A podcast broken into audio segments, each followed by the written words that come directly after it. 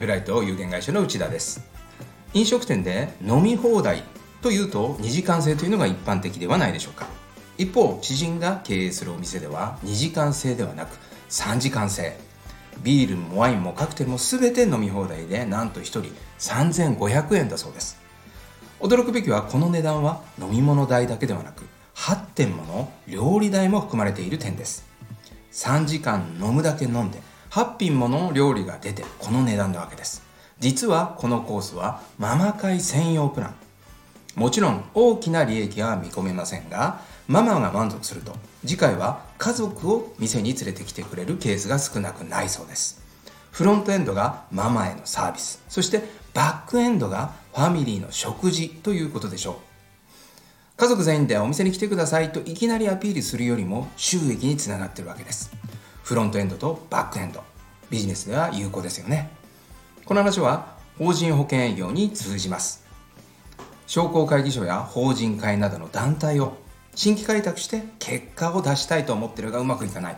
やり方がそもそもわからない。こんな悔しい思いしてませんか？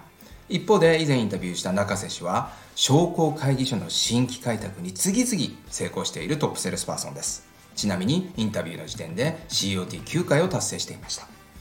中瀬氏の新規開拓の手法は全て飛び込みです。商工会議所や法人会にいきなり飛び込んで結果を出しています。もちろん保険をうまく売り込んで好成績を続けているわけではありません。